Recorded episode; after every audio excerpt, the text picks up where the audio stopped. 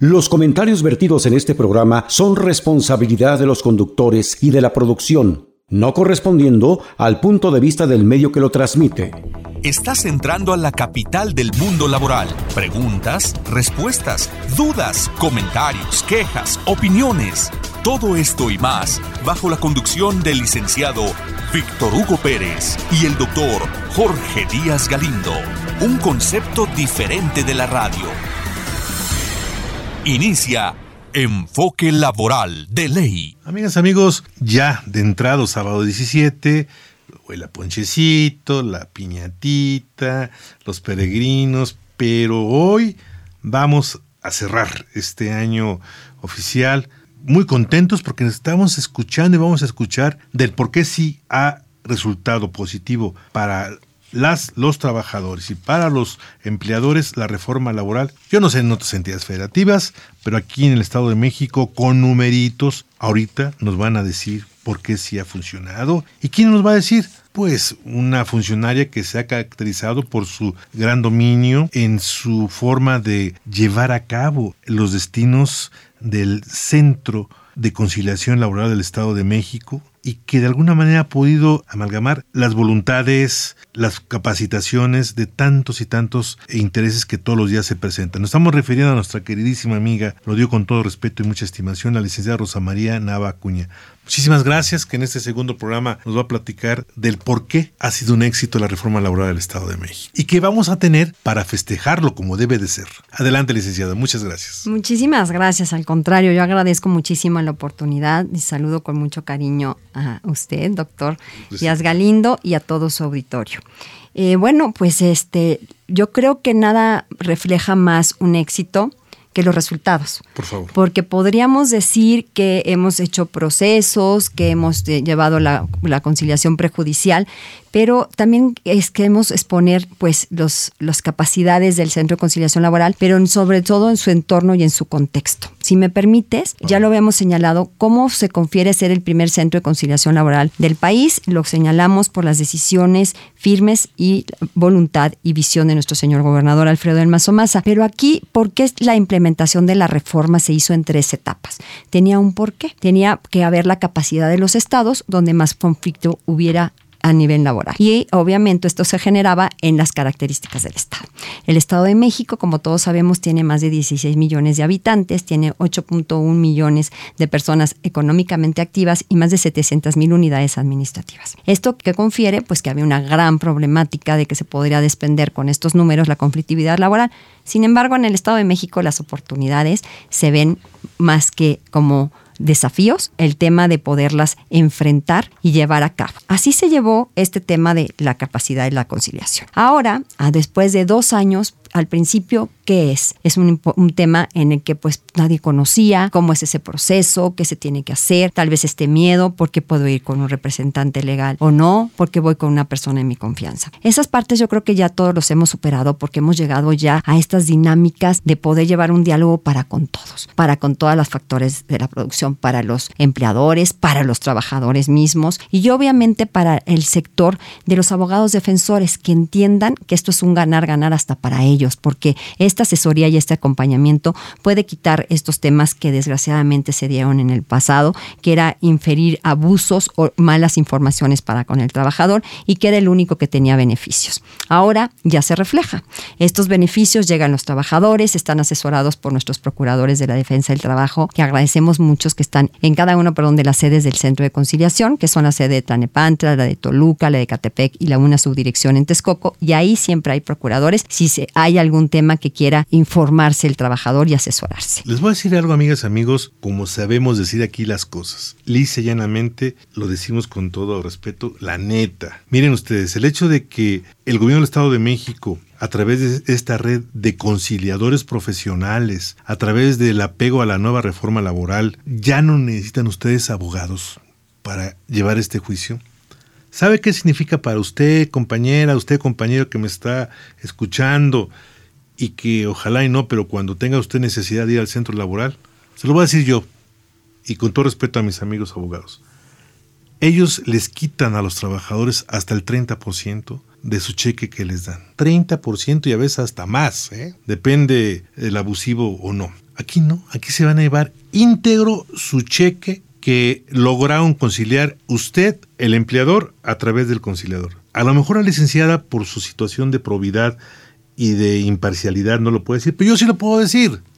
No me duele nada, ni me preocupa nada, ni me asusta nada. Ustedes están ganando con un 30% más en su cantidad monetaria que van a recibir. ¿Y esto por qué fue posible? Porque así está concebida la reforma laboral. Primero, en el centro donde gira todo, es el trabajador y la trabajadora. Ahí están los resultados, amigas y amigos. Bueno, pues entonces no se concilió, ahora sí contrató un abogado y ya Licenciada, yo no quiero que me opine de esto porque es un tema que yo lo digo como sé decir las cosas con mucha sinceridad y certeza, pero es un beneficio tangible porque el trabajador está buscando que le den dinerito por sus años de servicio. Y luego le muchaban hasta el 50%, licenciada. Una cuentonona, son mis honorarios, más fotocopias. No, no, no, no, no, no. En fin, en fin, en fin, en fin, en fin. Habrá trabajadores que, saben lo que les estoy diciendo. Y también abogados. Pero bueno, eso es otro tema. Licenciada, perdón la interrupción. No se preocupe. Aquí lo importante es que sí sepan que lo que se va a conciliar es un tema absoluto de legalidad, es lo que le confiere por ley, no hay renuncia de derechos y a partir de eso, pues entonces pues, pueden llegar a acuerdos más que, sobre todo también, eh, por ejemplo, si hay una cantidad establecida, en qué plazo se puede pagar esa cantidad, es que si esa cantidad se da primero en un proceso de, dar una parte en, ahí, en el acto que estamos firmando el convenio y otro sobre plazos, que todo esto quiero que quede cierto que si hay un plazo de pago que venga a futuro, eso se, se señala en el convenio de conciliación y sobre todo se ponen las penas convencionales oportunas para el incumplimiento de alguno de esos procesos. Es decir, que tengan esta certeza y pero más esta certeza es para ambas partes, porque también el propio empleador también va a entender que si puede tener la capacidad de darle al trabajador lo que le corresponde por ley, lo que ha ganado con su trabajo, lo que ha ganado con sus años de estar en una empresa o en un establecimiento eh, proporcionando sus su, servicio como trabajador. Esto lo único que también va a decirle al empleador es que no va a tener problemas futuros, porque en ese momento, en el momento de firmar un convenio, es donde estos acuerdos se elevan a cosa juzgada y se les da la certeza jurídica que, que, ellos, que ellos confieren. Si me permites, pues sí, hablar de estos dos años también implica hablar de los resultados. Por favor. Que confiere que hemos tenido una capacidad conciliatoria del 71.32%. De cada 10 asuntos que llegan al Centro de Conciliación Laboral del Estado de México, se concilian 7. Únicamente 3 tienen oportunidad de llegar a los tribunales. Como, como bien se ha señalado, no todos los conflictos pueden ser en un momento eh, tener la capacidad de ser, de poder ser conciliados en el proceso de conciliación.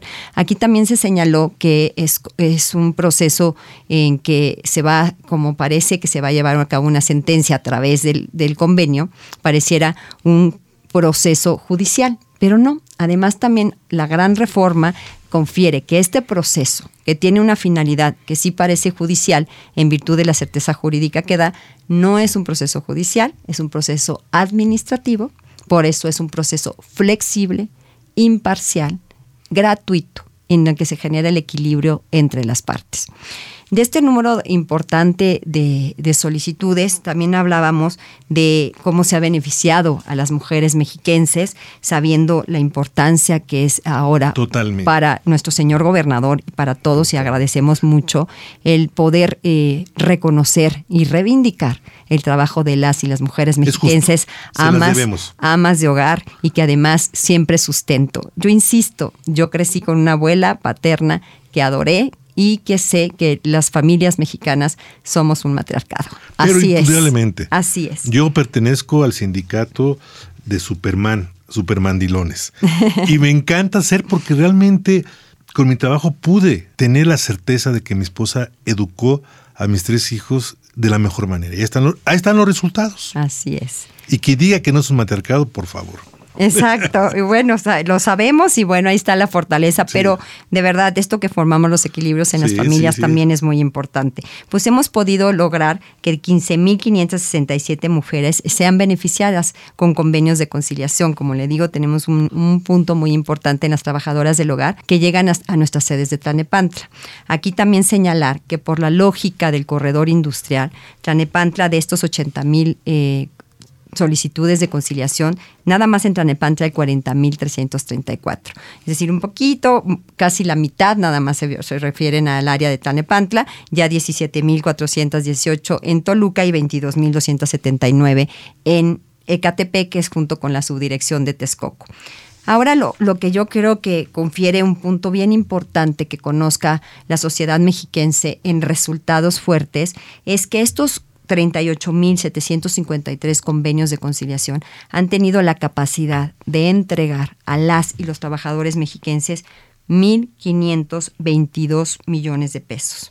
Es decir, hemos entregado esta cantidad a partir de los dos años de creación del centro, desde el 2020, 17 del 2020, cuando inició su primer día de labores, a la fecha. Esto es obviamente un aumento eh, gradual, es decir, siempre vamos acumulando, eh, la verdad, de manera muy orgullosa para decirle del importante trabajo del equipo del Centro de Conciliación Laboral de las y los conciliadores y de todo lo que también refieren a una unidad jurídica, una unidad administrativa, que nos llevan de la mano una WIPE para poder fortalecer todo lo que se necesita para dar un servicio que para, lo que se creó el Centro de Conciliación Laboral, un servicio eficaz, eficiente, con calidad y resaltando, un servicio gratuito y flexible. ¿Qué es lo que no ve el centro?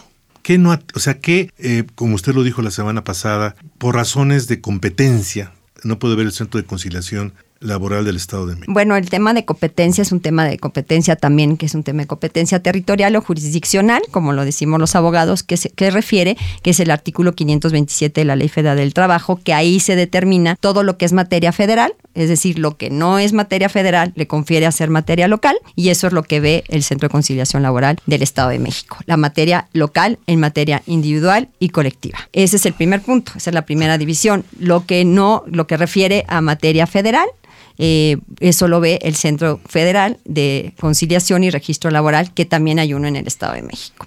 Aquí es importante también señalar que lo que se ha llevado a de estos dos años, además de los resultados en números, son cuestiones muy puntuales. Hay vinculación directa con este Centro Federal porque tenemos una comunicación constante, tenemos que homologar criterios. Esto ha sido un trabajo bien importante en el desarrollo de estos dos años, porque pues sí tenemos la ley, tenemos obviamente la referencia del Poder Judicial, porque existen jurisprudencias que ya nos van diciendo por dónde vamos a poder tomar caminos, pero este camino lo estamos haciendo de manera conjunta al andar. Entonces, este, hay muchísima comunicación, lo cual agradezco muchísimo a la, a la maestra Claudia Villavicencio porque hemos tenido esta apertura. Asimismo, con el Poder Judicial, agradezco muchísimo al presidente Sodi Cuellar y también al consejero Gerardo de la Peña, porque hemos llevado trabajos conjuntos, hemos estado reuniéndonos eh, por lo menos cada mes para ver eh, cuáles son las necesidades. Vamos a poner un ejemplo. En las constancias de no conciliación que nosotros entregamos al trabajador y que eso es un requisito procedimental para que inicien su proceso ante los tribunales, estas constancias a veces no tenían los datos que necesitaba el juzgador. Por ejemplo, por qué motivo habían ido a conciliar y sobre todo a quién habíamos pedido que citemos que señalo que sí, obviamente eh, se vieron ahí algunas cuestiones de que tomaban la oportunidad de darnos el, domicilio del empleador eh, de manera errónea. Entonces, si nosotros no podemos citar a la parte y nada más viene el solicitante, si no podemos a, la parte citada, que es el empleador normalmente, y no se presentan, nos obliga a entregar una constancia de no conciliación. Entonces decían, ah, pues ya pasé por el proceso conciliatorio, abusé de él, no lo tomé, me voy al tribunal de manera directa y ahí este, pues ya puedo llevar un proceso más largo, donde pueda tener más tal vez oportunidades de los abogados. Y esa no es la idea. Y esa no es la idea de la conciliación. Entonces, poniéndonos de acuerdo, nos van a regresar a obligar a conciliar cuando detectemos que es un abuso, que se nos dio más la dirección, eso es un tema importante. Luego también ha salido jurisprudencia de que si, por ejemplo, eh, eh, un, trabajador Esto refiere es para los ¿verdad? Como este, refiere un trabajador, un solo empleador, y a la hora que se le entrega el acta de la constancia de no conciliación y va a los tribunales y en ese momento refiere, ah, no, es que también mi patrón era tres personas más o también tienen responsabilidad como patrones. Entonces, también tienen que regresar, ya lo dictó una jurisprudencia, a conciliar por cada una de las partes, es decir, la continencia de la causa, que eso es un tema un poquito técnico jurídico, pero estamos obligados a llevarlas a cabo. Otro tema, el Centro de Conciliación en sus competencias, pues no vamos a determinar como unidad administrativa si hay algún duda, alguna duda de competencia, nos vamos a ir exactamente a lo que dirimen los tribunales para que no tengamos problemas competenciales y no dejemos al único perjudicado atrás, que sería el trabajador. Es decir, tratamos de resolver de manera homologada rápida. Ahorita también acaba de sacar un tema, eh, eh, la jurisprudencia, por ejemplo, en un tema de transporte, que se determinó que le corresponde al Centro de Conciliación Local y así lo absorbemos, porque es nuestra, nuestra obligación. Es una industria local. Ahora ya hay una definición que eh, en esta jurisprudencia que el transporte cuando hay cuando no hay un permiso, cuando el, perdón, cuando es un permiso y no es una concesión, la concesión era a nivel federal, y cuando hay un permiso que es a nivel local, entonces lo lleva el Centro de Conciliación Laboral del Estado de México. Y por ejemplo, los temas de seguridad social, eh, cuando el trabajador se siente eh, no conciliado, no bien tratado, por la resolución del IMSS o por la del Infonavit, ¿ustedes también lo ven? No, eso es un tema federal porque son instancias que le corresponden al centro federal, pero nosotros en todo momento podemos, se acuden al centro se van con una orientación. Es decir, eh, no, no hacemos que los trabajadores estén dando vueltas, entonces estamos en, eso con esta apertura, es decir, la, primera instancia al llegar a cada una de las sedes del Centro de Conciliación Laboral son abogados dictaminadores, que ese justo es su trabajo, que les presenten cuál es su conflicto, con quién es su conflicto y ahí los oriente. A ver, mi pregunta siguiente no es de su resorte exactamente porque es cuestión de los, de los legisladores, pero si bien sufrió un cambio radical la Administración de la Justicia Laboral al desaparecer las juntas locales y federales de conciliación y arbitraje. ¿Usted cree que algún día tocará a la relación obrero-patronal entre los gobiernos federal, estatal y municipales con los trabajadores para que de tal forma el tribunal, los tribunales de arbitraje también desaparezcan y sea un centro de conciliación burocrática, por llamarle de algún lado, porque yo siento que ahí estamos medios cojitos, medios... Es, es una percepción personal. O sea, ¿por qué sí a los trabajadores del apartado A? ¿Y por qué no a los del apartado B y a los, a, los estatales y municipales? Eso, eso yo creo que es una referencia. No, no, no, pero es una referencia importante de dónde podría haber una laguna en la reforma. Yo creo que es un inicio muy fuerte la reforma del 17 y luego eh, la del 19. Y obviamente estamos formando este nuevo paradigma y dejamos atrás al apartado B. Pero déjame decirte que, como siempre, el Estado de México, con la capacidad, y agradezco mucho a la secretaria Maribel Góngol Espinosa. Nuestros saludos, por favor. Muchas gracias de su parte. Eh, hemos eh, llevado una excelente vinculación y mancuerna con el TECA. Eh, como saben, el presidente del TECA estaba en ahora, Antonio Sotelo. tuve el gusto de trabajar con él en el Centro de Conciliación Laboral del Estado de México. Y entonces ya esta sensibilidad de que hay como sí poder conciliar los procesos, aunque sean del apartado B. Ahí por ello es que estamos haciendo un vínculo de cooperación, porque recordemos que la conciliación prejudicial sí es una obligación por la Ley Federal del Trabajo antes de entrar a los tribunales. Pero dentro del proceso de los tribunales también se puede pedir la solicitud de la conciliación y también se resuelven convenios. Yo entiendo que, los, que el Poder Judicial, espero no, no errar en este número, pero más del 30% de sus asuntos ya en tribunales judiciales se están resolviendo por la conciliación. Además, nosotros también estamos en un proceso de prehuelga. Nos piden los jueces de los tribunales laborales acudir a conciliar los procesos de huelga que hemos llevado más de 800 audiencias y hemos participado en más de 173 convenios que para que logremos lo que el Estado de México siempre se ha caracterizado, cero huelgas y paz laboral. Eso también ha sido un trabajo conjunto en el que se presentan las y los conciliadores, tanto en el TECA como en el Poder Judicial, para que en, estos procesos que se van haciendo un poco complicados, podamos también apostar por la conciliación. Ya nos cayó el tiempo. Así es. Ha sido una experiencia única de veras el saber que no todo lo que hacemos está cuestionable. Este es un caso de éxito, lo digo sinceramente, miren amigas y amigos, este, como siempre se los digo a ustedes, yo no tengo otro interés más que reconocer cuando hay que reconocerlo y criticar cuando hay que criticarlo. Es un caso de éxito. Pero aparte, lo vuelvo a decir yo, de repente avientan a este grupo de abogados, jurisconsultos que traían más ánimo que presupuesto, más ganas que presupuesto a esta aventura que ha sido. Y aquí también hago un, eh, un homenaje a un, al precursor de todo esto, que en paz descanse, que Dios lo tenga su gloria, a Julio, que él decía, tengo más ganas que dinero, que presupuesto. Aquí están los resultados. Pero se formó un grupo de grandes mujeres, 65% ya me dijeron, y hombres conciliadores que van a modificar la cultura laboral del país. Hago votos para que así sea. Licenciada, por favor, muchas gracias y denos su mensaje final de estos dos programas. Muchísimas gracias a ustedes. Estamos empezando para todo lo que viene ahora en adelante. La implementación ya está, la capacidad ahí está, pero ahora hay que posesionarlos y seguir diciendo todos los días, la solución es dialogar no enfrentar. Ya oíste, querida esposa. Porque aparte es cierto, la conciliación en el matrimonio, en la familia, debe ser antes que todo. Me acuerdo que me decía un psicoterapeuta, es mejor convencer que vencer. Así es. Y aquí, en este convencimiento, se eleva la voluntad de las partes de una manera equilibrada. Entonces aquí no hay nadie que pierda. Aquí es un ganar, ganar. Amigas, amigos, con el deseo de la licenciada Rosa María Navacuña para que todos ustedes pasen una excelente Navidad y mejor año, nos despedimos eh, y pidiéndole a la licenciada que nos reunamos en seis meses para ver cómo nos fue en todo este tipo de actividades.